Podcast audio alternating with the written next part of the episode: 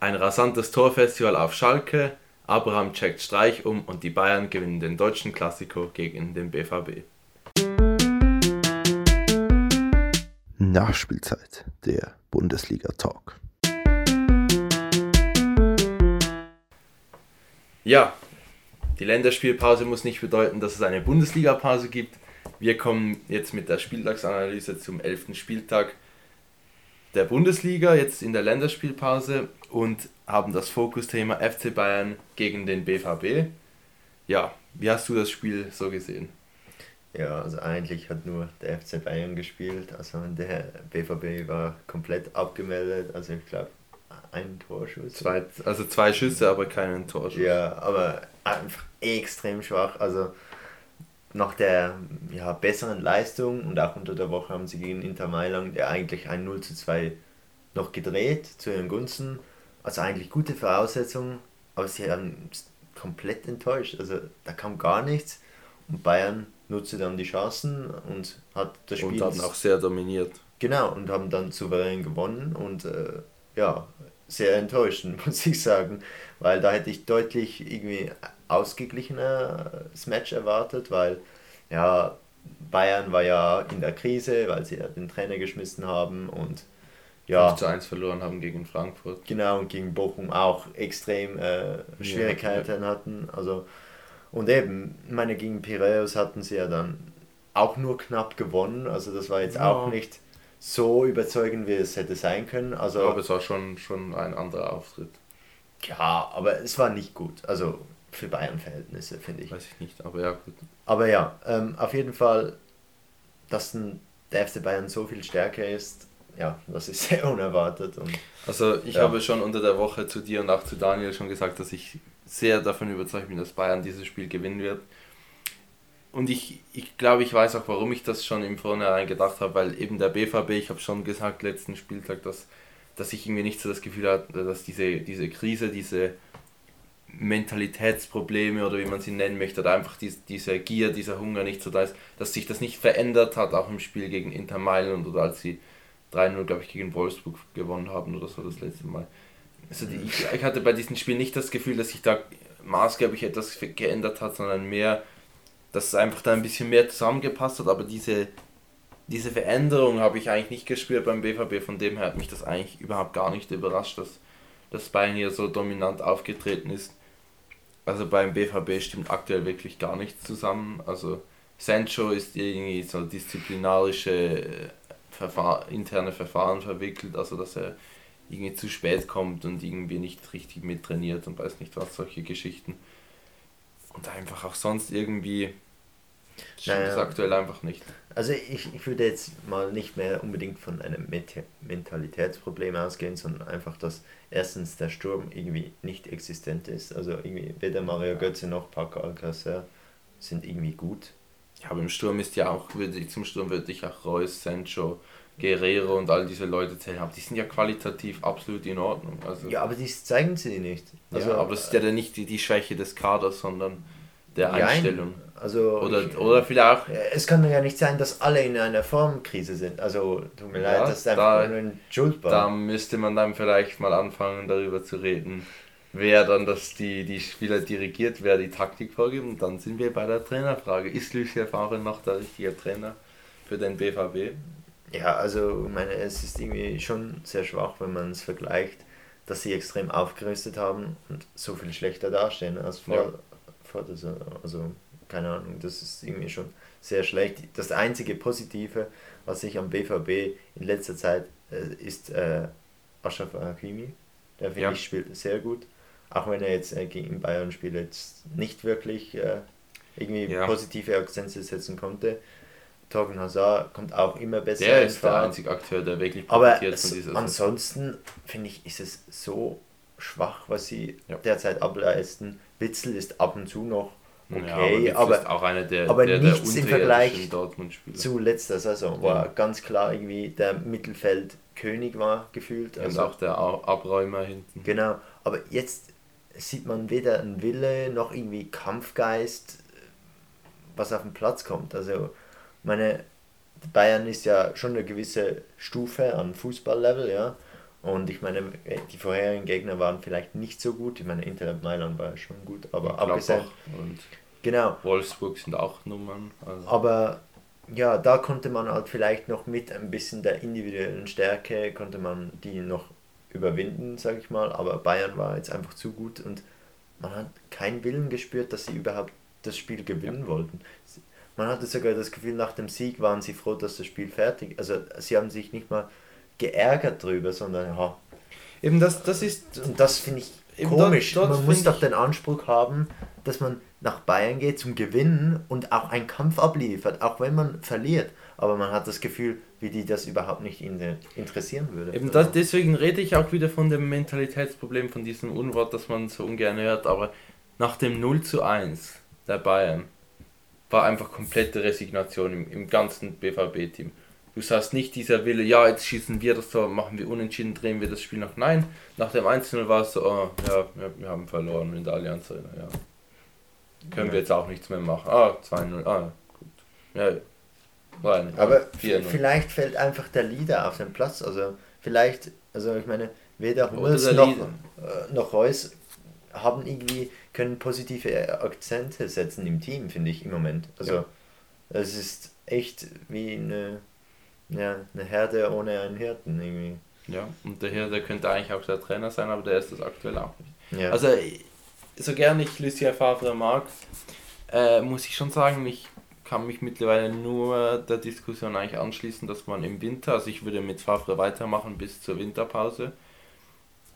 Und dann würde ich mir, wenn sich jetzt nicht grob etwas ändert, also den, einen Trainerwechsel forcieren und noch offensiv noch nachrüsten. Ja, im Sturm. Also Mario Mandzukic ist zum Beispiel im Gespräch. Würde ich jetzt nicht unbedingt für den schlechtesten Transfer halten. Ich denke, wahrscheinlich nicht besonders teuer, da er Aber dann hat man zwei Senioren im Sturm. Ich weiß nicht, wie Ja. viel weiter das einem bringt. ja doch, also sie möchten ja schon noch in die Champions League kommen. Wenn sie so spielen wie jetzt, muss das nicht unbedingt drin sein bei, bei den aktuellen Teams, die in der Ja, Bundesliga spielen. Also mit der Leistung weiß ich nicht, ob man, den, ob man sich in die Champions League qualifiziert. ja, das muss man schauen, wie sie sich Und das muss der Mindestanspruch sein. Also wenn man sich vor, vor der Saison zum Meisterschaftskandidaten ernennt, dann sollte mindestens die Champions League drin sein, sonst Nee. wird das dann auch eng für andere Personen im Verein, um ihre Posten zu halten. Also von dem her, Mandzukic denke ich, könnte man für so 2025 wahrscheinlich Ja. einkaufen. Das Geld, denke ich, ist wahrscheinlich noch gut da von Aubameyang und Usman Dembele und so. Von dem her könnte ich mir das gut vorstellen, dass man vielleicht einen, äh, einen Mandzukic und dann auf Trainerposition vielleicht einen Heiko Herrlich oder so an Bord holt. Okay. Ja, würde ich jetzt schon, würde ich befürworten, ehrlich gesagt. Also Nico Kovac kann ich mir jetzt nicht vorstellen, ehrlich gesagt, aber.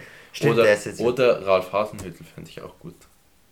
Ja, die Frage ist, wie lange er noch bleibt bei Southampton. Ist er noch nicht draußen? Nein. Ah ja gut, aber er wird wahrscheinlich jetzt. Ja, gehen. Abstiegsplätze, Ja. aber mal schauen. Ich meine, Southampton ist jetzt auch nicht so der Premier League Verein, der halt so die großen Ansprüche hat. Also wenn er das irgendwie, Ja.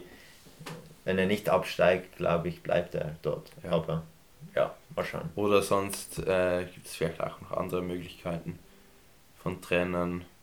Ich weiß nicht, zum Beispiel Bruno Labbadia würde ich jetzt eigentlich gesagt auch sehen beim BVB. Felix Magath. Ja, nein, ja, auch nicht Gisdol, auch nicht Thomas Doll. Nein, aber, aber Bruno Labbadia könnte ich mir wirklich vorstellen.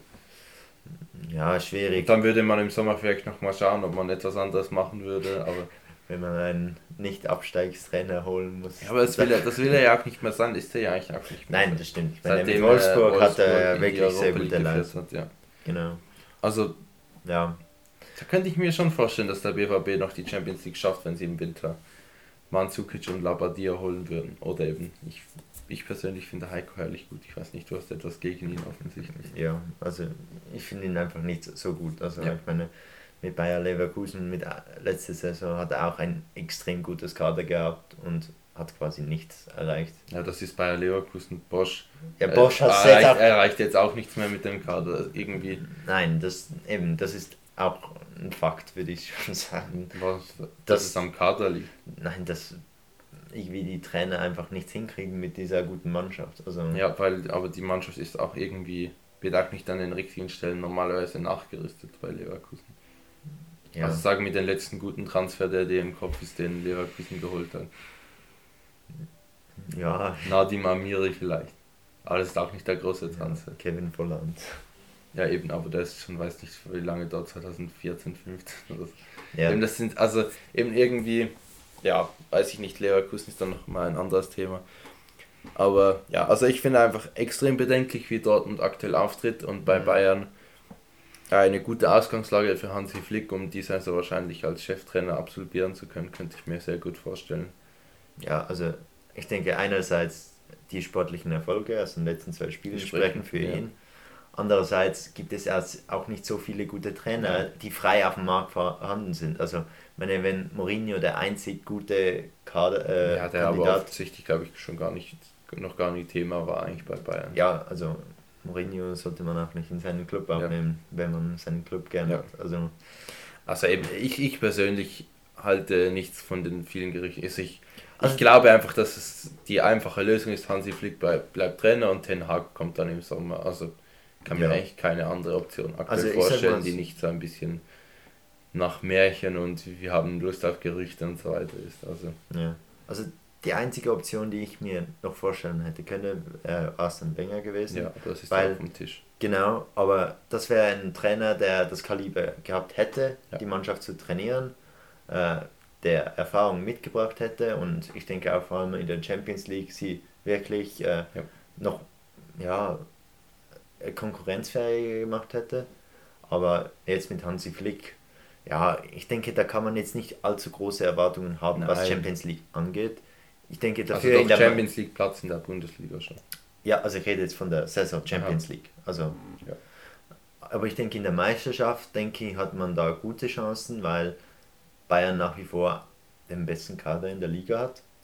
Und ja. wenn er ein bisschen Akzente setzen kann und gewisse Problemstellen der Bayern äh, beheben kann, ist man sofort wieder ein Meisterkandidat, der auch ja. die Meisterschaft gewinnen kann. Das ist jetzt einfach mal so. Absolut. Und von dem her kann ich es mir vorstellen, dass er auch bleibt. Ja.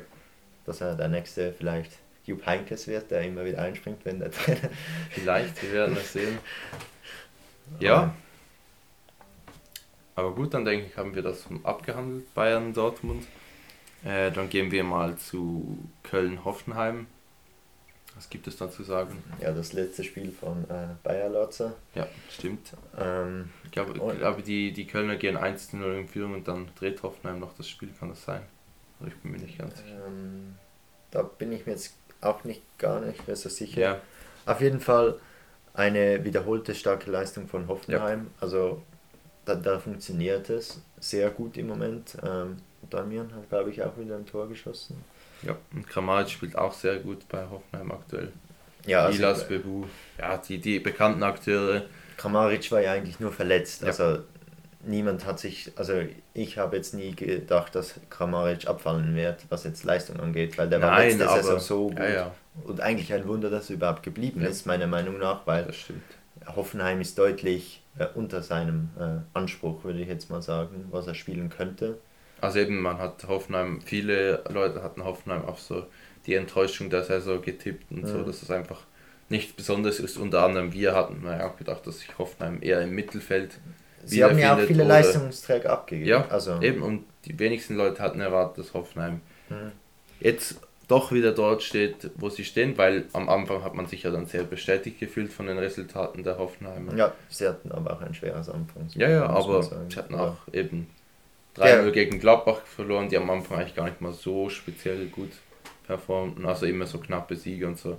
Genau. Hat man sie jetzt auch nicht als eine mega Spitzenmannschaft gewertet, Gladbach, und dann verliert man 3-0 und so. Also Hoffenheim hat schon immer am Anfang das Startprogramm schon sehr schwach, schon sehr schwache genau. Auftritte. Ja. Jetzt haben sie, glaube ich, den fünften Sieg in Folge eingefahren, glaube ich, Vereinsrekord. Oder das nächste Spiel wird der Vereinsrekord oder so, der nächste Sieg. Ja. Irgend so etwas. Ja, nein, das ist schon extrem gut. Auf der anderen Seite Köln im kompletten Chaos, kann man sagen. Ja. Also, Armin Fee weg, Bayer Lotzer weg. Genau, und jetzt muss ein Lizenzmanager quasi äh, die ganze Öffentlichkeitsarbeit betreiben und ja. Trainer suchen. Also da läuft schon sehr vieles schief, ja. denke ich. Also ich meine, man hat zwar deutlich gesehen, dass das mit Bayer Lotzer nicht funktioniert, aber ich weiß jetzt nicht, ob dieser Cut jetzt so viele Vorteile gebracht hat, weil man quasi Ja. keine Alternativen hat Ja. und einfach gefühlt vor dem Nichts steht. Also Und Köln hatte ich jetzt nicht unbedingt das Gefühl, dass sie in so einer sportlichen Extremsituation sind, wie es vielleicht bei Mainz der Fall war. Da kann ich es dann schon, schon irgendwo durch noch ein bisschen eher verstehen, auch wenn ich da auch nicht so viel Verständnis habe. Aber bei Mainz mit dem 8-0 und dann gegen den Aufsteiger verlieren, das verstehe ich schon noch. Aber bei Köln weiß ich jetzt nicht, ob man das, ob das jetzt wirklich so, äh, die- dieser Kahlschlag, ob das jetzt wirklich die, die Lösung war und irgendetwas verbessern kann, das bezweifle ich stark. Ja, also eben, ich habe ja schon auch mehrere Folgen zuvor angesprochen, dass Köln mal etwas verbessern muss, weil sonst wird es nichts mehr. Aber ich denke, die- dieser Schritt hat überhaupt nichts gebracht. Und wenn sie immer so reagieren, wenn sie mal eine Negativserie, dann werden sie immer diese Liftmannschaft bleiben, weil so kannst du keine Konstanz in den Verein bringen. Und das ist so etwa das Wichtigste in einem Verein, finde ich, Ja. dass du Konstanten hast, dass du langsam etwas aufbauen kannst, dass du dem Trainer Zeit gibst, auch seine Ideen zu verwirklichen, weil sonst niemand kann in sechs Monaten quasi ähm, eine die Kom Mannschaft komplett umstrukturieren nach seiner Art. Das geht ja, Ja. nicht mal. Und ich meine, Bayer Lotzer war jetzt nicht mal sechs Monate im Ja, also das verstehe ich sowieso nicht, diese Bayer Lords Aktion mit dem dann noch kurz vor Saison einsetzen. Also das ist so ein Quatsch, ehrlich. Also eben, ich kann es nicht nachvollziehen und ja, man muss schauen, wer jetzt kommt, ehrlich gesagt. Ja, also Paul Dardai anscheinend der Kandidat mit den besten Chancen. Würde Ja. ich sagen, wäre vom Trainer her eigentlich eine sehr gute Wahl. Das wäre jetzt so ein Trainer, der mit, mit sehr viel Konstanz Ja. gearbeitet hat bei Hertha, aber dort hat er halt auch, sage ich mal, noch die Unterstützung gehabt der ganzen Ja, Stadt, so ein ja. bisschen, weil er so wirklich Hertha verkörperte. Darum kann ich es mir irgendwie nicht ganz vorstellen, dass er jetzt Köln-Trainer wird, muss ich Echt? sagen. Doch, das könnte ich mir. Also ich, ich habe Einfach Gefühl, so von seiner ähm, Beziehung zu Hertha, dass, dass er irgendwo anders Ja. Trainer sein kann als bei Hertha. Das sehe ich jetzt nicht so, Ja, aber ja. Aber ich, ich, also für Köln, für Köln wäre es ein, ein aktueller, also ein wirklich ein großer Glücksfall, wenn sie ihn bekommen könnten. Habe ich schon das Gefühl. Also das habe ich das Gefühl, Wenn das, Beste, das Köln aktuell passieren kann, wenn, wenn Paul Dardai. wenn man vergleicht, was auf dem Markt ist, definitiv. Also Ja. Und eben, es ist, Heiko Herrlich, habe ich das Gefühl, hat keine Lust auf Köln oder Mainz. Der ist eigentlich zu gut einfach dafür. Von, egal, ob man ihn für die Fähigkeiten erhält, so wie du wahrscheinlich nicht tust, aber mit Leverkusen und so hat er schon andere Ambitionen. Bei Dardai, denke ich, könnte man sich das gut vorstellen. Eine, ja, Ja, also eben Pandadai hat halt so ein bisschen die Erfahrung vom Mittelfeld-Abstiegskampf, ja, so ein bisschen. so, ich glaube, ein bisschen so defensive Taktik, Stabilität hinten. Genau. Denke ich, würde auch mit dem Kader, könnte er arbeiten, denke ich, bei Köln. Ja, es wäre definitiv etwas sehr Positives, wenn Köln äh, Pandadai verpflichten könnte. Ja, das denke ich auch. Ja, äh, bereits schon angesprochen, Hertha. Äh, gehen wir zu Hertha Leipzig. Die haben, die Hertha hat 2 zu 4 verloren gegen Leipzig. Eine extrem schöne Choreografie. Ich weiß nicht, Ja. hast du sie gesehen? Doch, 30 Jahre das, Mauerfall. das war mega. Das Also- war so ein kleines Highlight für mich eigentlich an dem Spieltag. Extrem schön.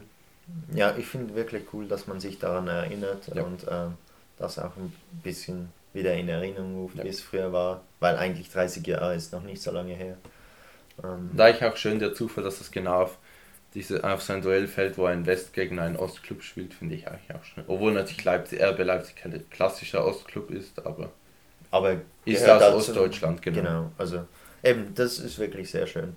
Und ähm, zum Spiel selber, ich fand, dass RB eigentlich weiter gezeigt hat, dass sie oben mitspielen können. Also ja, absolut. dass ähm, das wirklich immer wieder besser funktioniert, dass man diese kleine Schwächephase abgeschüttelt hat und äh, ja auch ähm, Nkunku, glaube ich, auch wieder ein Tor gemacht. Also ja, der kommt immer besser und in Fahrt und ich finde, genau das muss RB machen. Sie dürfen sich nicht mehr so stark auf Timo Werner verlassen, Ja.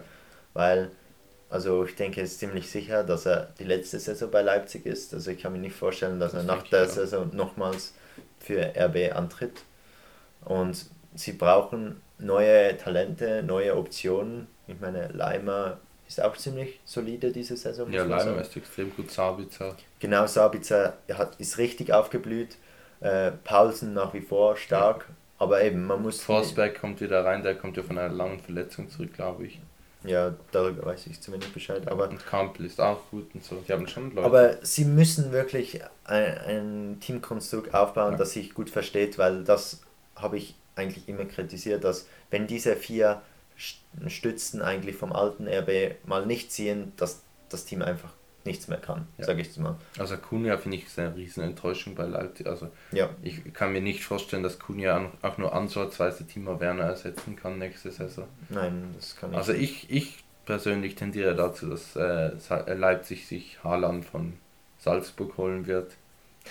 Also könnte, könnte ich mir sehr gut vorstellen, auch wenn natürlich vom, vom Markt her eigentlich andere Vereine wahrscheinlich prädestinierter wären, wären aber also ja, ich, ich, also zu, zu dem Konstrukt RB-Vereine können wir dann ja mal eine extra Fokus-Folge äh, machen, aber also ich könnte mir das schon gut vorstellen, dass der unter, unter der Hand dann zu Leipzig wechselt. Also das würde mich jetzt speziell sehr wundern, muss ich sagen, weil ich meine, er hat jetzt glaube ich einen Marktwert von schon 30 Millionen. Ja. Ähm, und er hat glaube ich einen Champions League-Rekord aufgestellt, indem er in den ersten vier Spielen äh, immer getroffen hat oder so. Ich, ich, weiß den äh, Rekord nicht, aber auf jeden Fall hat er einen aufgestellt und damit hat er, denke ich, die Aufmerksamkeit aller Top-Clubs und ich ja, denke, er, ja, dass er auch nach der Saison zu einem wechseln wird. Wohin äh, kann man noch nicht sagen, aber würde mich jetzt sehr wundern, wenn er doch auf Leipzig gehen würde, zum dort noch eine Saison spielen. Ja, vielleicht, wir werden es sehen. Aber ja, und ja, für Hertha sehr enttäuschend. Sie waren doch sehr bemüht, aber ja. sie waren einfach äh, stärkemäßig unterlegen, würde ich jetzt mal so sagen. Aber ich auch so. also, es ist kein Beinbruch. Was, was mir auch nochmal äh, in den Sinn gekommen ist, dass ich eigentlich ein bisschen schade finde, Eduard Löwen kam ja von Nürnberg, der letzte Saison gut gespielt hat bei Nürnberg. Ich weiß nicht, ob der überhaupt schon Minuten gesammelt hat in dieser Doch, Saison. Einwechslung, glaube ich. Aber, nein, ich glaube, es war sein erstes Start. Äh, Startelf. Ja. Okay, aber auf jeden Fall, Oder, ich finde, ja. sehr schade, dass er so wenig zum Einsatz kommt. Ich hätte mir mehr Einsätze von ihm erhofft, vor allem wenn solche Spieler wie André Dudan so nicht so gut performen und Eduard Löwen ist, glaube ich, kann auch 10er oder 8er spielen, glaube ich. Ja. Hätte ich gerne ein bisschen mehr gesehen, könnte ich mir gut vorstellen, dass der eigentlich mehr könnte, als, er, als ihm jetzt zugetraut wird bei Hertha. Ja, definitiv. Aber ja, muss man halt sehen.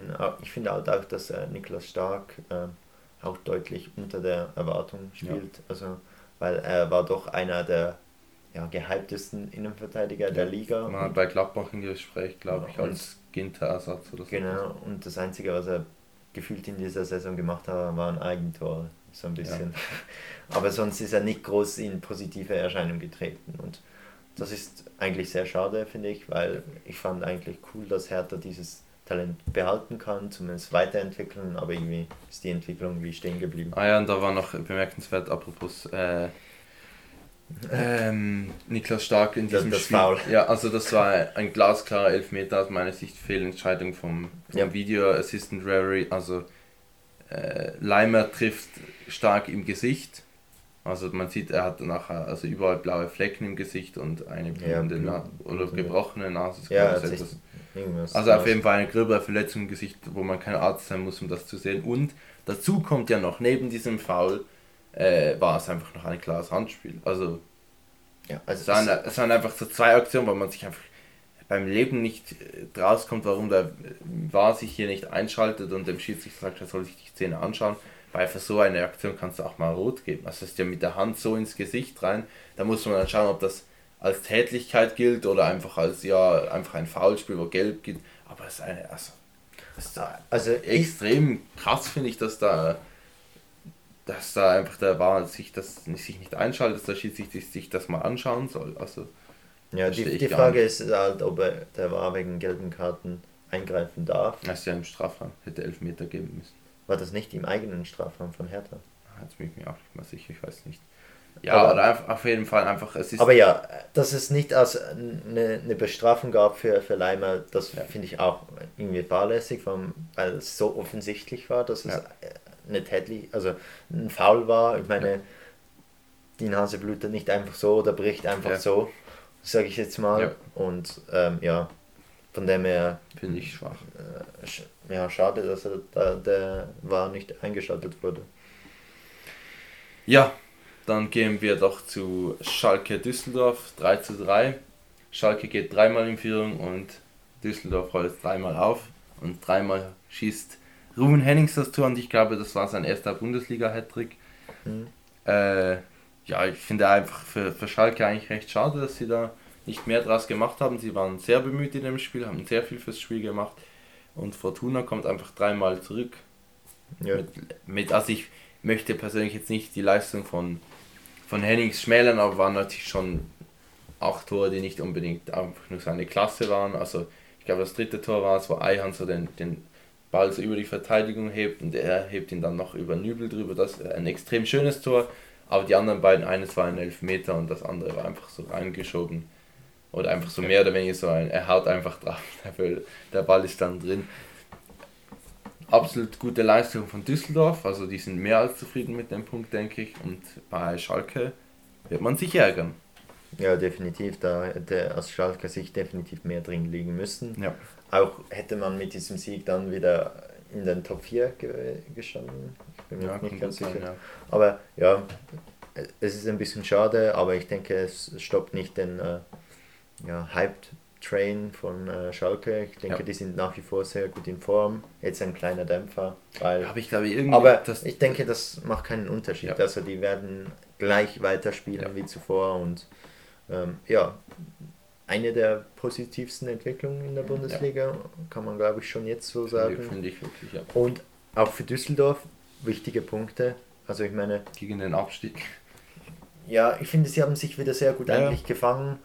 Aber eben, sie müssen solche äh, Resultate auch einfahren, damit sie ja. wirklich auch sich distanzieren können. Und ich finde, sie haben den Kader dazu, zum wirklich im Mittelfeld bleiben.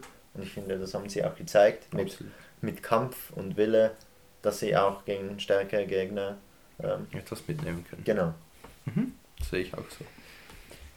Mainz Union, ja, das letzte Spiel von Sandra Schwarz in der Seitenlinie bei Mainz 05.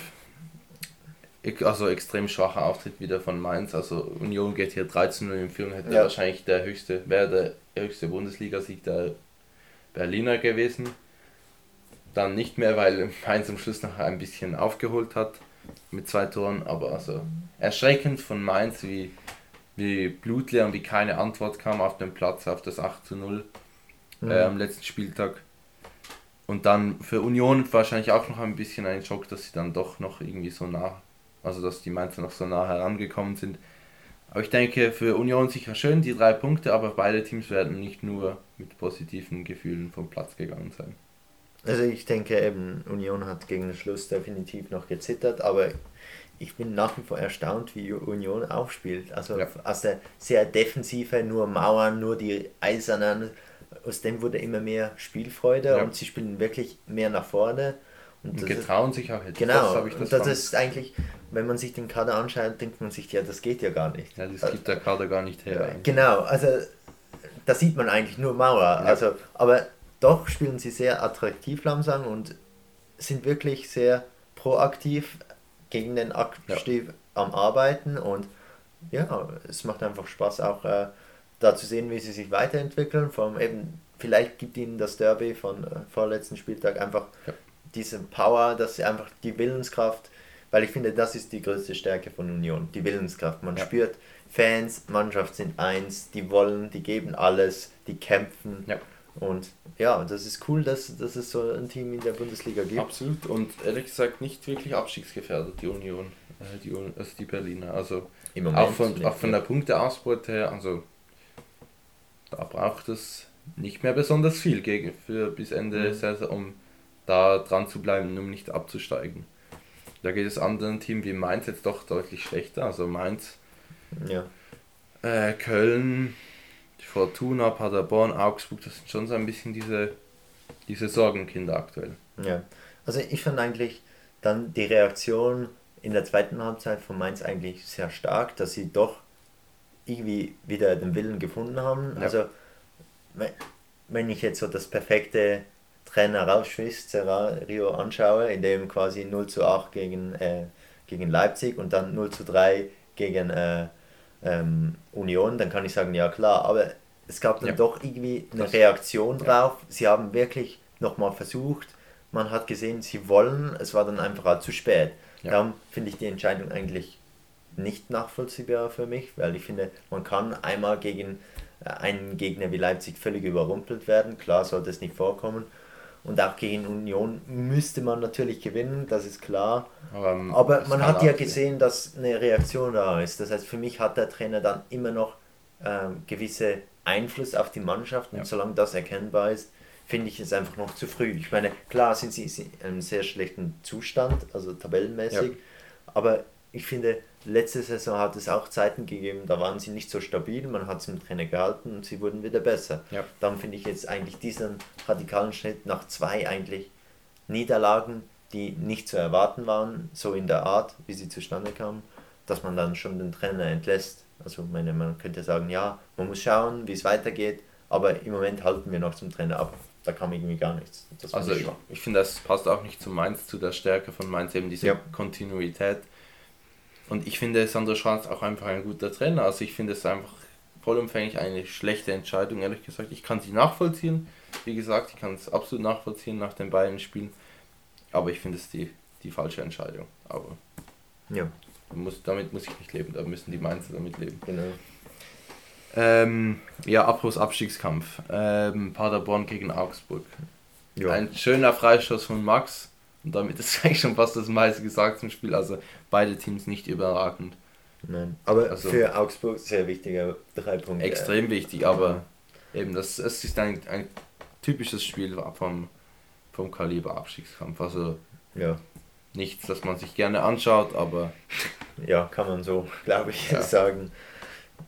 Und andererseits muss man halt immer sa- sagen, wie kann der FC Augsburg mit diesem Kader so schlecht ja, spielen? absolut. Also, Wie kann es sein, dass ein Spieler der, wie Gregoritsch, der letzte Saison so wichtig war für Augsburg, wo man auch mehrmals sein Veto dafür eingelegt hat, dass Gregoritsch nicht nach Bremen wechselt und da Ablösesummen von 15 bis 20 Millionen oder was ausgerufen wurden.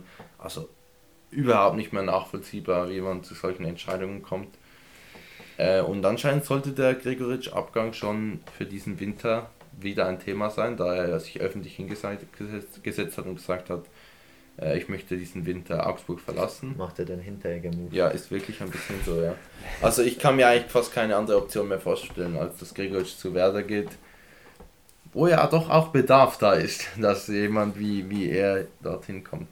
Ja, nein, eben. Darum, ich weiß nicht, ob es am Trainer vielleicht liegt, dass diese Mannschaft nicht verstehe aktiviert ich wird. nicht mehr, warum der Trainer noch dort weil Aber ja, als Außenstehende ist es sehr schwer nachzuvollziehen, wie Augsburg so schlecht sein kann, ehrlich gesagt. Also, weil ich finde, spielertechnisch haben sie eigentlich viel richtig gemacht in der Transferpolitik. Aber ja, mit also Vargas für mich einer der, der besten Einkäufe dieser Saison. genau, und ich finde auch, ähm, äh, wie, wie heißt der von Leverkusen? Ähm, Von Leverkusen. der Verteidiger. Ah, Tin Jet, Jetzwei, genau. ja. Ähm, eigentlich auch ein solider Spieler Ja, und auch mit Lichtsteiner ein Veteran, der vielleicht positiv Ja, und auch immer, also nicht immer nur den schlechtesten Eindruck jetzt gemacht. Genau. Und Kubek eigentlich ein sehr renommierter Torhüter geholt haben von Stadtrenn. Eigentlich alles auf Papier eigentlich gute Transfer, muss man sagen. Die sind Ja. entsprechen ihrem Niveau. Also Ja. Es ist jetzt nicht kein Traumtransfer oder so, aber das wären alles Transfer, die die Mannschaft stabilisieren würden und sicher ähm, durch die Liga Auch bringen. Niederlechner, ein sehr guter Transfer gewesen. Der ist, Der spielt auch gut, Ja. also, aber eben deutlich unter den Erwartungen bisher. Ähm, aber ja. also ich persönlich hätte jetzt im Nachhinein äh, sehr befürwortet, dass man Gregoritsch abgegeben hätte, die Millionen genommen hätte von Werder Bremen. aber das kann man ja nicht wissen. oder? Nein, aber ich, ah, wenn der Spieler gehen will, Ja, schwierig. muss man sich schon immer damit beschäftigen, weil eben dann siehst du ja was jetzt da, dabei herausgekommen ist. Die werden jetzt etwa 5 Millionen verloren haben, mit dem, dass sie nicht abgegeben haben im Sommer. Ja. Aber ja, ähm, Augsburg wird sich sehr mit der, dem Abstiegskampf beschäftigen müssen diese Saison und dann, wenn sie es schaffen sollten, oben zu bleiben im Sommer, dann einiges verändern. Mhm. Ja, gehen wir zu Mönchengladbach Werder Bremen. Ähm, ein sehr, sehr interessantes Spiel, ein schönes Spiel auch, finde ich, sehr offensiv auf beiden Seiten. Ja. gespickt ja von live vor Ort. Ich war live vor, vor Ort im Borussia Park mit Daniel zusammen. Ja, es war ein, ein wirklich hervorragendes Spiel, sehr viele Offensivaktionen. Auch von Werder muss man sagen. Also Werder darf man das Resultat drückt ein bisschen, also wo eben das ob sie Vor allem in der zweiten Hälfte haben sie eine rechte Ja. Pressingphase gehabt. Also von vorne, also Gladbach hat am Anfang schon die besseren Chancen gehabt, würde ich schon sagen. Also Tyram hat direkt am Anfang eine gute Chance und dann kamen zwei sehr gut herausgespielte Tore, also ein Standard, eine absolute Schwäche von Werder Bremen und eigentlich eine Schwäche im Ausführen von Gladbach. Also sieht man, wie schlecht das wäre. Wenn sogar ein Team wie Gladbach einen Standard reinmacht, äh, macht es nur noch verdeutlicht, wie schwach Ja. Bremen eigentlich ein Standard Also ich ist. könnte mir natürlich auch noch vorstellen, da Remy Benzebaini hätte das Tor gemacht. Wahrscheinlich auch ein Spieler, der schwer zu analysieren ist noch aktuell für die Teams, weil er wenige Einsätze Weil er einfach so ein Ra- Raffgänger ist. Das auch, ja. Aber eben zum Beispiel sein Verhalten in Standardsituationen hätte ich jetzt auch nichts drüber sagen können. Also das ist eher selten in Erscheinung getreten in der Bundesliga bis jetzt und ja, aber ich denke, das hat nicht mit einem Spieler von Nein, Gladbach nein, zu tun, nein, nein. sondern eher mit Bremen. Nein, aber ich meine bei dem Ja. Standardtor. Und äh, Laszlo Benes sehr gut gespielt, also diverse Akteure bei Gladbach wirklich sehr, sehr gut gespielt. Dann das äh, 2-0 ist entweder ein Elfmeter oder das Tor. Hermann hat dann das Tor gemacht, also auch klare, klare Situation aus meiner Sicht. Dann das 2-1 von, äh, von Werder Bremen, auch ein klarer Fall, finde ich, von einem guten Videobeweis, ein klares Foul, ein Tritt in, äh, in die Wade gegen, gegen Zakaria, wo nachher das Tor daraus entsteht, eigentlich keine Diskussion, ob das ein Foul ist oder nicht. Ja. Hat sogar Kofeld gesagt, er hat dann noch irgendwie gemeint, ja, ist dann noch die Frage, ob das der Schiedsrichter etwas sagen muss oder so, der Videoschiedsrichter. Also, weiß ich jetzt auch nicht, was diese Aussage bedeuten soll. Für mich ist klar, wenn ein Tor fällt, muss überprüft werden, ob es richtig ist oder nicht. Und das, denke ich, ist klar Mhm. in dieser Situation. Ja, und das 3-1 kommt dann ein bisschen aus dem Nichts, weil Werder wirklich sehr, sehr viele gute Chancen hatte. Jan Sommer reift für mich immer mehr zum Weltklasse-Torhüter, muss mal so deutlich sagen. Also, was der immer, wie der sich immer verbessert und diese Saison einfach überragend ist, ist schon Das einfach. ist einfach der konstante Rückhalt. Ja, also, Deutlich besser als letzte Saison, wo Ja. es zum Teil ein bisschen wackelig war, meiner Meinung nach. ja, aber auch schon letzte Saison war ja, ja aber extrem da war es gut und manchmal war es so. Ja. Aber Wieso? wirklich, Jan Sommer wirklich ein absoluter Rückhalt bei Gladbach. Mhm. Und für Hermann auch schön, der hat ja, ist ja Vater geworden in der Woche davor und dann ein Doppelpack zu schießen, sicher eine schöne Geschichte für ihn persönlich. Und für Werder Bremen kann man natürlich nur sagen, Schwierig. ja, sie werden nicht darauf gehofft haben, in den nächsten Jahren wieder etwas mit Abstiegskampf zu tun zu bekommen, aber Ja, so weit ich will, würde ich ja, jetzt nicht ja, natürlich, aber punktemäßig trennen sie nicht besonders viel vom Abstiegsplatz. Das Und stimmt. das ist natürlich extrem schlecht für Werder Bremen.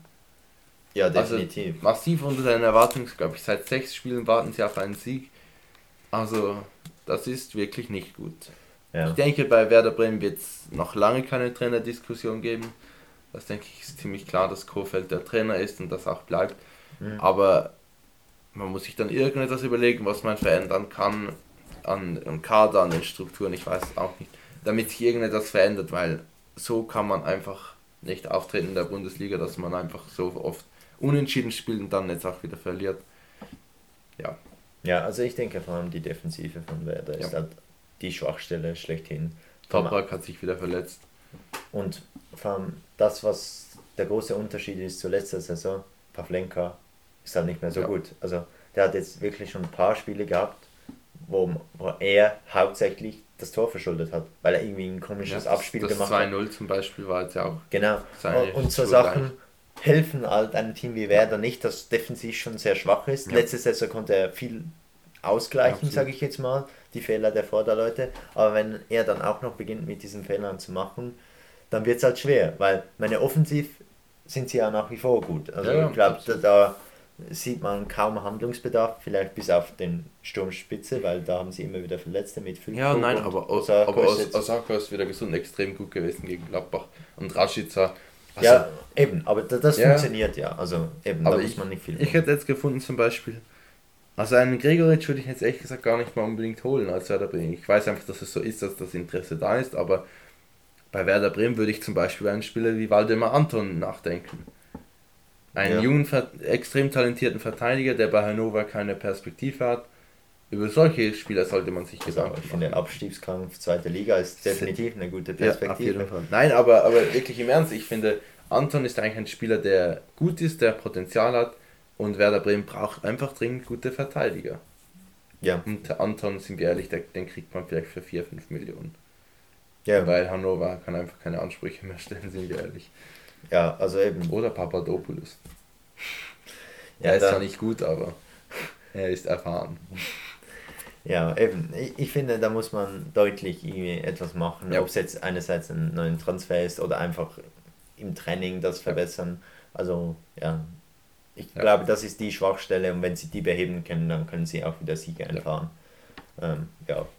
Und eben auf der anderen Seite Gladbach äh, extrem stark. Also Ja, das muss man mal Tyram, also gefällt mir sehr, Ja. muss ich sagen. Auch wieder zum Rookie of the Month gewählt worden. Und ich denke, das kann man so verstehen. Absolut. Weil in so kurzer Zeit doch zu einem so großen Führungsspieler gewählt zu werden.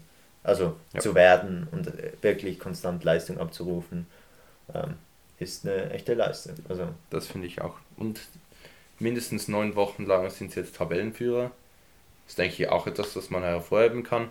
Auch wenn man das als Gladbach-Fan und als Gladbach-Verantwortlich nicht gern hören kann, aber also als Gladbach-Fan träumt man natürlich davon, aber man eigentlich will man es nicht unbedingt hören, weil es so unrealistisch klingt. Aber natürlich hat Gladbach jetzt eigentlich Chancen, auch mal Meisterschaft anzugreifen, weil Bayern, sind wir ehrlich, Bayern ist jetzt nicht, das ist eigentlich, wie man fast jedes Jahr in den letzten Jahren sagt, ja, das ist jetzt wieder das Jahr, wo man es schaffen könnte, aber es ist wirklich so, bei Bayern ist die Unruhe da, es ist nicht ganz klar, ob sie es das Jahr hinkriegen, die Meis- Meister zu werden. Dortmund, ehrlich gesagt, ist für mich komplett raus aus dem Meisterschaftsrennen. ja. Und Leipzig ist für mich ein großer Kandidat für die, für die Meisterschaft. Mhm. Und eben auch Gladbach, muss man ganz ehrlich sagen, objektiv ist Ja. Gladbach einfach e- Also- enorm stark, guter Kader, gute Spiele, also Stand jetzt definitiv. Ja. Also meine, das Problematische, als man Gladbach in diesen Favoritenkreis gewählt hat, ab dann ging es nur noch bergab. und Hoffen immer, die Rückrunde ist ja immer gut, äh, traditionell bei Gladbach, Rückrunde ist dann schlecht. Sehen wir mal, wie es rauskommt, aber, genau. aber Gladbach stand jetzt ist absolut gerechtfertigt, dass sie da oben stehen. Finde ich auch. Ja, äh, zweitletztes Spiel, Wolfsburg gegen Leverkusen. Ein highlightloses Spiel, würde ich sagen. Leverkusen gewinnt endlich mal wieder. Ja, Die sehr wichtig vor allem Ja, die müssen schauen, dass sie oben mit dabei bleiben. Wolfsburg, ja, weiß ich nicht, kann, kann man langsam von einer Krise sprechen, ich weiß es nicht, aber es ist einfach wirklich extrem Ja. schwach, was Wolfsburg in der letzten Zeit so abruft an, Also ich an finde, Leistungen. resultatmäßig ist es schwach, aber leistungsmäßig fand ich, haben sie in jedem Spiel, auch gegen Dortmund, hatten sie ihre Chancen gehabt. Es Ja. war dann einfach so, dass sie dann wie eingebrochen sind für und haben in der kürzesten Zeit die Tore gekriegt oder vor allem in der zweiten Hälfte. Ähm, jetzt da gegen Leverkusen weiß ich nicht mehr genau. Ich glaube auch zweite Hälfte, aber einfach, ja. Aber also ich würde jetzt sagen, eine Ergebniskrise, aber spielerisch, technisch würde ich sagen, ist es jetzt nicht so schlimm. Ähm, das Einzige, was nicht so gut war, ist Wechhorst. Der hat in den letzten paar Spielen nicht ja, so. aber viel- also Wechhorst ist ganz sicher nicht das Problem. Ist nein, ja nein, aber ich sage nur, dass er einfach nicht mehr die gute Leistung gebracht hat, wie er auch schon Ja. gebracht hat, dass er nicht mehr das Tor gemacht Ja. hat. Und ich meine, sobald er ein Tor schießt, dann sieht es wieder komplett anders Ja. aus. Das ist so. Ja, aber ich persönlich bin jetzt einfach auch generell ein bisschen der Meinung, dass einfach der Kader von Wolfsburg jetzt auch nicht unbedingt der beste Kader ist, sind wir ehrlich. Also es gibt ein paar Spiele, die extrem gut sind, also äh, Roussillon, William, äh, Arnold, Wechhorst, das sind so die, die wirklich guten Spieler und da gibt es noch einfach so Spieler, keine Ahnung, Memedi und Brekalo und Bruma und all die und Brooks und so, das ist jetzt auch nicht so wow, mega gut. Also ich finde, sie haben so eigentlich einen guten Mix aus so Bundesligaspieler und wirklich Potenzialspieler, die mehr können. Ja. Ähm, aber man muss halt dazu sehen, dass eigentlich ähm, bis die zwei Niederlagen kamen, sie eigentlich nur gegen die untere Tabellenhälfte gespielt haben und jetzt eigentlich nur noch ein schweres Restprogramm haben. Darum hat dieser Schein von dem Wolfsburg so ein bisschen getäuscht, dass sie so gut waren, sage Ja. ich jetzt mal. Und jetzt muss man auch sehen, wie Was viele Punkte sie mitnehmen gegen diese starken Gegner. Weil ich finde nach wie vor, sie haben das Potenzial zum auch so Spiele gewinnen, aber ja, müssen sie jetzt halt nur Aber ich- mal machen. Ja, Aber aber ja, so wie sie aktuell auftreten, sehe ich auch Champions League gar nicht mehr drin. Also ich Nein. denke, sie müssen schauen, dass sie in der Europa League im Rennen bleiben für die Europa League. Aber Also ich denke auch nur schon, wenn Wolfsburg wieder Europa League spielt, ist das ein Erfolg für sie. Ja. Ich meine, man muss sehen, dass abgesehen von letzter Saison waren sie im Abstiegskampf. ja, ja, aber Also- eben das, ich, ich glaube, die Erwartungshaltung in Wolfsburg war schon eher wieder ein bisschen nach oben orientiert, hatte ich schon ein bisschen das Gefühl vor dieser Saison. Ja, ich meine, klar, sobald man wieder so positiv Ja. will man ja auch oben bleiben. Das Und Oliver Glasner halte ich persönlich für einen sehr guten Trainer. Ja. Muss ich auch mal was dazu sagen. Gut, aber dann gehen wir doch zum letzten Spiel. Ein absolutes Highlight dieses Spieltags. Freiburg gegen Frankfurt. Und das Highlight war natürlich nicht das Resultat oder das Spiel, weil Freiburg gewinnt einfach knapp 1 zu 0. Aber das Highlight war natürlich am Schluss, als Frankfurt das Spiel schnell machen will, läuft Abraham den Ball hinten nach hat er in, vergessen, dass wo, er der, wo, der, wo der, Ball in die Fre- Freiburg-Bank hineinrollt. Christian Streich tritt ein bisschen zur Seite, also es steht auf der Seite und tritt dann ein bisschen in den Laufweg von Abraham und hebt den Ball nicht auf und stoppt ihn nicht. Und Abraham vergisst, dass er Fußballer ist, macht den Rugby-Spieler und rammt oder schubst Christian Streich zur Seite auf den Boden, um sich den Ball zu holen. Dann bricht komplettes Chaos aus, Grifo greift Abraham ins Gesicht. Ja, der Moderator sagt in, bei der Zone, solche Szenen will man im Fußball nicht sehen, aber sind wir ehrlich, wir wollen diese Szenen sehen. Also ich sage mal so, eigentlich will ich sie nicht sehen, Nein, aber ich aber finde es ist unterhaltsam. es ist so unterhaltsam, dass er, also nur schon, dass man einen Trainer umcheckt. Ja. Ich meine, Wie man auf diese wann Idee sieht man das noch einmal? Also das ist... Das Ja. Und eben natürlich, natürlich aber- Abraham und Grifo beide rot für diese Aktion, klar. Verständlich, also Ähm, das ist ohne Diskussion. Ja. Und äh, Abraham ist jetzt auch schon entschieden, sieben Spiele Sperre, Grifo drei. Ja. Ähm, ja, finde ich beides völlig okay. Es ist auch wieder alles geregelt unter den beiden. Aber einfach eine kuriose Situation, ja, auf jeden Fall. kann man schon sagen. Und für Frankfurt sicher ein Rückschlag, dass sie Jo. nicht gewonnen haben, die Ja. eigentlich aktuell gut in Form sind. Und bei Freiburg weiß man einfach nicht, wann das das aufhört, dass, äh, dass Mhm. sie so gut spielen. Ja, also man hatte das Gefühl, ja, das ist jetzt so eine Anfangsstärke, aber irgendwie will es einfach nicht abreißen. Sie bringen nach wie vor diese Resultate, sind jetzt Platz 5, 4, 4, glaube ich. Bin jetzt Ja, ganz sicher. Auf jeden Fall unter den ersten fünf. Und ja, also es ist schon amüsant mitzusehen, dass sie Ja. so stark aufspielen und äh, es bringt mal so ein bisschen äh, Ja, äh, und mit dieser Punkteausbeute könnte auch der Klassenerhalt eigentlich schon im, in der ersten Halbsaison bereits schon geschafft sein. Was Also- ja eigentlich immer das Ziel ist von Freiburg. Natürlich diese Saison natürlich nicht, wenn man das die Punkteausbeute anschaut, aber eben eigentlich interessant zu sehen, wenn sie jetzt eigentlich schon die Punkte hätten, wahrscheinlich in der Hinrunde schon, die reichen, um, den, um die Klasse zu halten. Also ich glaube, bei Freiburg muss man jetzt in dieser Saison nicht mehr über Klassenerhalt Nein, sprechen. aber, Aber- Freiburg redet eigentlich immer über den Klassenerhalt. Von dem her sicher schön, wenn man das Thema eigentlich bereits schon abgehakt hat. Genau, man erlebt mal eine komplett neue Saison, die man, meine, man hat schon mal eine sehr gute Saison Ja. gespielt am Anfang, als sie direkt aufgestiegen sind, glaube ich. 13, 14 glaube ich waren sie. Ähm, Mal Europa oder Champions League auswärts. Aber ich denke, wenn sie es schaffen, wirklich das konstant zu halten, denke ich, Europa League ist realistisch. Ich denke, Champions League ist ein bisschen überrissen. Nein, aber wäre ein Aber- Riesenerfolg. Riesenerfolg. Und im neuen Stadion dann. das wäre natürlich eine Top-Story. Also Ja. das wäre wirklich dieser Story eigentlich der Saison, glaube ich, kann man jetzt schon sagen. Also außer Gladbach wird Meister, dann ist es ja, wahrscheinlich egal im Vergleich. Aber ja, aber einfach Ja. eine sehr coole Erfolgsstory und äh, ja, das denke ich auch. freut einen einfach. Genau, äh, Spieler des Spieltags. Wer war das für dich? Schwierig. Also ich würde sagen Tyram, nicht nur weil er jetzt in diesem Spiel äh, gut gespielt hat, sondern einfach generell finde ich einfach, dass er ein herausragender Spieler Ja. ist, der wirklich eine ja, Führungspersönlichkeit gereift ist in so kurzer Zeit, obwohl er noch so jung ist. Und er bringt auch so ein bisschen so ein Alleinstellmerkmal. Alleinstellungsmerkmal. Genau. ähm, auch mit seinem Torjubel äh, macht auch Ja. sehr internationale Welle, also ist wirklich sehr schnell bekannt Ja. geworden und Ich glaube, Der ist schon mal beobachtet, ihn sogar schon für die Nationalmannschaft. ähm, dass einfach dadurch auch viele internationale Leute den Blick auf Gladbach werfen und Ja. sehen, was für eine tolle Arbeit da geleistet wird. Und darum für mich äh, Spieler des Spieltags. Für mich Spieler des Spieltags der Hattrick-Goalgetter Ruben Hennings. Nice. Ähm, ja, ist für mich einfach klar, er hat einen Hattrick geschossen, hat äh, Fortuna schon letzte Saison zum Klassenerhalt geführt, denke ich, wird es wieder tun. Enorm gutes Spiel von ihm, sicher schönes Highlight für ihn, drei Tore. ja. Auf Schalke sowieso nochmal etwas Spezielles, macht man auch nicht alle Tage. Ja, denke ich für mich äh, Ruben Hennings. Team der Stunde. Wer ist das Team der Stunde? Für mich äh, Gladbach, weil sie spielen jetzt schon wirklich sehr lange, sehr konstant. Sie haben gegen Roma gewonnen, sie haben, Ja. sind Tabellenführer in der Bundesliga, spielen sehr attraktiven Fußball, ähm, macht Spaß zum Zuschauen und für, darum für mich Team der Stunde. Ja, ich glaube, da gibt es keine zwei Meinungen mehr, mehr nach diesem Spieltag. Also eben, genau wie du gesagt hast, Europa League hat man sie ja schon fast abgeschrieben, als sie ähm, 13, äh, 14-0 verloren hatten zu Hause gegen Wolfsberg, dann 1-1 gegen Başakşehir, dann 1-1 gegen Roma und dann so, ja gut, zwei Punkte kannst du vergessen.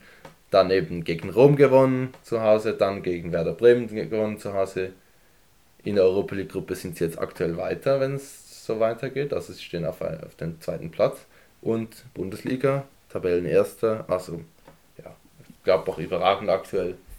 Sehr schön für die Borussen, würde ich sagen. Ja, genau. Ja, das war es auch schon mit der Folge zum 11. Spieltag. Ja, dann treffen wir uns am nächsten Spieltag wieder hier am grünen Tisch und sprechen über die Geschichten, die der Fußball schreibt.